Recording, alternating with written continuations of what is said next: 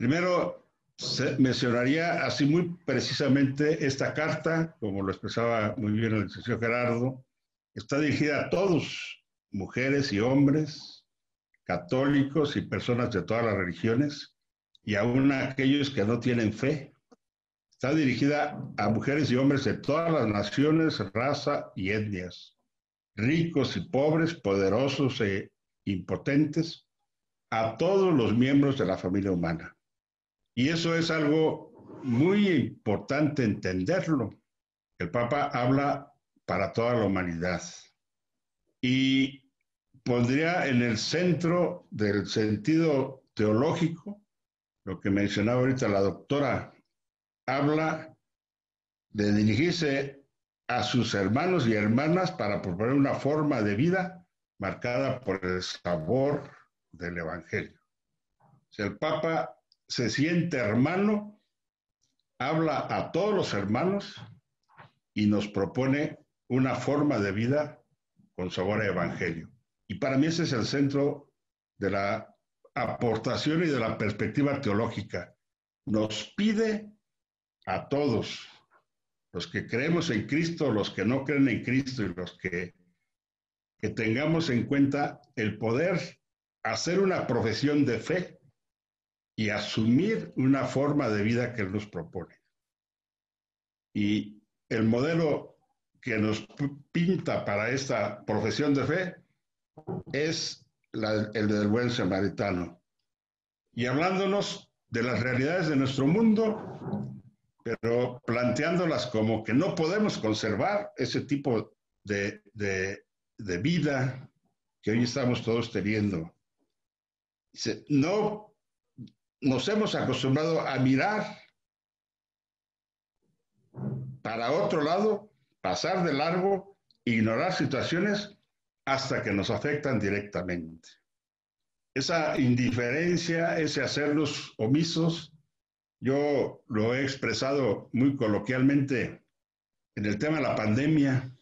Decía a todas las personas, mientras no nos llega a los familiares, a los conocidos, a los amigos con quienes convivimos cotidianamente, no nos preocupa todavía la pandemia. Y eso es realidad del mundo. Y todas las, este, realidades que se han estado expresando es esa indiferencia, ese voltear al otro lado para no ver. No podemos ser indiferentes al sufrimiento, Tendríamos que sentirnos indignados, desafiados a salir de nuestro cómodo aislamiento y ser cambiados por nuestro contacto con el sufrimiento humano. Ese es el significado de la dignidad que nos plantea el Papa. La decisión de incluir o excluir a los heridos al borde de la carretera puede servir como criterio para juzgar todo proyecto económico, político, social y religioso. Cada día tenemos que decidir si ser buenos samaritanos o espectadores indiferentes. Es el sentido profundo teológico, la decisión de ver al que está herido junto al camino o de hacernos los indiferentes y voltear para otro lado. Todos tenemos en nosotros algo del herido, algo del ladrón, algo de los transeúntes y algo del buen samaritano. Y la opción de ser buenos samaritanos la tenemos todos los días. Es el sentido yo lo entendería de lo más profundo teológico que nos ofrece la, encíclica del Papa. Y el Papa nos ofrece advertencias particulares para los cristianos.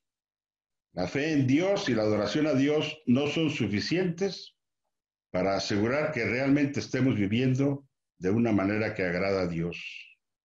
Un creyente puede no ser fiel a todo lo que su fe exige de él, y sin embargo pensar que está cerca de Dios y es mejor que los demás.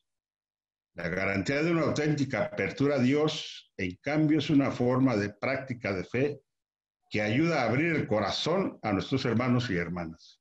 Ese, para mí, sería la perspectiva teológica central, abrir el corazón desde el encuentro con Dios para poder estar pendiente del sufrimiento y de lo que podamos hacer por nuestro hermano. La estructura espiritual de la vida de una persona se mide por el amor, que al final sigue siendo el criterio para la decisión definitiva sobre el valor o la falta de una vida humana. Sin embargo, algunos creyentes piensan que consiste en la imposición de sus propias ideologías a todos los demás, en una, video, o una violenta defensa de la verdad, en impresionantes demostraciones de fuerza. Todos nosotros como creyentes estamos llamados a reconocer que el amor ocupa el primer lugar. El Papa Francisco advierte enérgicamente que la fraternidad, la amistad y la solidaridad no pueden construirse sobre el relativismo ético o un mundo sin verdad moral. Nosotros hemos tenido suficiente de la inmoralidad y la burla de la ética, la bondad, la fe y la honestidad. Es hora de reconocer que la superficialidad despreocupada no nos ha servido de nada. Toda sociedad tendrá que asegurarse de que los valores se transmitan. De lo contrario, lo que se transmite es el egoísmo, la violencia, la corrupción en sus diversas formas, la indiferencia y, en definitiva, una vida cerrada a la trascendencia y afianzada en los intereses individuales.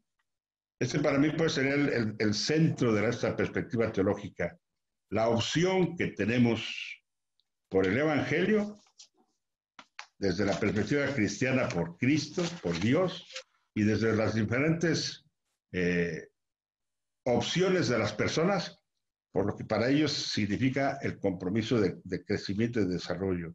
La solución no es el relativismo. Bajo el disfraz de la tolerancia, el relativismo finalmente deja la interpretación de los valores morales a los que están en el poder para que los definan como mejor les parezca. La, carta aborda dos grandes amenazas a la vida, la guerra y la pena de muerte, desafiando el uso de la violencia para reparar los agravios, denunciando a la guerra y reafirmando la enseñanza católica que se opone a la pena de muerte. Ya no podemos pensar en la guerra como una solución, porque sus riesgos probablemente siempre serán mayores que sus supuestos beneficios. Ante esto es muy difícil hoy en día invocar los criterios racionales elaborados en siglos anteriores para hablar de la posibilidad de una guerra justa. Nunca más guerra, expresa el, el, Papa en Fratelli Tutti 260. La carta aborda la obligación de las comunidades religiosas de respetar a los demás, renunciar a la violencia, apoyar la libertad religiosa y trabajar juntos en fraternidad y amistad. La iglesia valora la forma en que Dios obra en otras religiones y nada rechaza de lo verdadero y santo en estas religiones. Los cristianos pedimos que en aquellos países en los que somos minoría se nos garantice la libertad, incluso cuando nosotros mismos promovamos esa libertad para los no cristianos en lugares donde son minoría. Un derecho humano fundamental no debe olvidarse en el camino hacia la fraternidad y la paz. La libertad religiosa para los creyentes en todas las religiones. Las religiones nunca deben incitar a la guerra, las actitudes de odio, la hostilidad y el extremismo, ni deben incitar a la violencia y al derramamiento de sangre. Estas trágicas realidades son consecuencias de una desviación de las enseñanzas religiosas.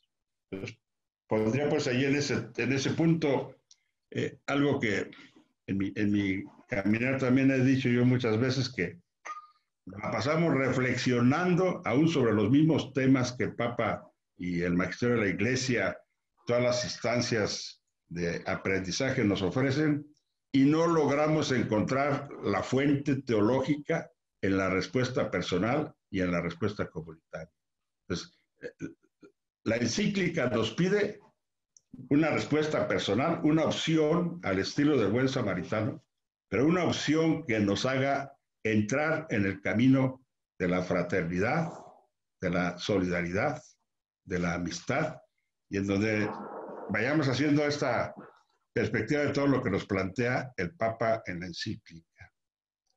Y en ese contexto planteo las perspectivas pastorales que a mí criterio se nos está planteando como el desafío más grande que nos ofrece esta encíclica del Papa. El Papa Francisco responde a la pandemia y las divisiones en el mundo, llamándonos a superar el aislamiento y la interferencia con un sentido de pertenencia, de encuentro y de solidaridad. En el mundo actual, el sentido de pertenencia a una sola familia humana se está desvaneciendo y el sueño de trabajar juntos por la justicia, la verdad y la paz parece una utopía obsoleta. Lo que reina, en cambio, es una indiferencia fría, cómoda y globalizada, nacida de una profunda desilusión oculta detrás de una ilusión engañosa. Pensar que somos todopoderosos sin darse cuenta de que todos estamos en el mismo barco. El aislamiento y la retirada hacia los propios intereses nunca son la forma de restaurar la esperanza y producir renovación. Más bien es cercanía, es la cultura del encuentro, es el poder generar esta manera de ser hermanos, de vivir la amistad, es cercanía, es entrar en esta dinámica de amistad social y de sentirnos todos yendo en el mismo barco. Solidaridad es una palabra que no siempre es bien recibida. Significa mucho más que participar en actos esporádicos de generosidad.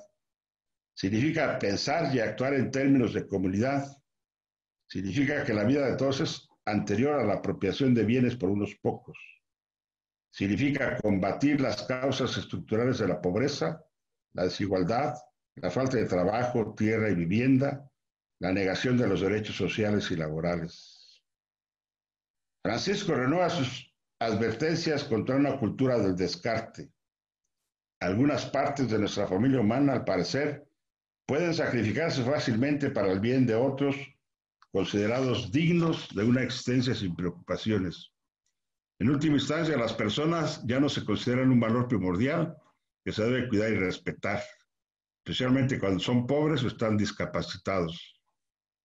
Todavía no son útiles como los no nacidos, o ya no se necesitan como los ancianos. Nadie es inútil y nadie es prescindible. El Papa Francisco levanta el racismo como un mal perdurable y recurrente. Los casos de racismo continúan avergonzándonos porque muestran que nuestro supuesto progreso social no es tan real ni definitivo como pensamos. La Terituti advierte una vez más contra los muros físicos, morales y espirituales que niegan la dignidad humana y dividen a la familia humana. Francisco se dirige a la inmigración y los refugiados de manera directa, clara y poderosa, como una prueba de fe y justicia. Nuevos muros se erigen para la autoconservación. El mundo exterior deja de existir y deja solo mi mundo hasta el punto de que otros, que ya no se consideran seres humanos poseedores de una dignidad inalienable, se convierten solo en ellos.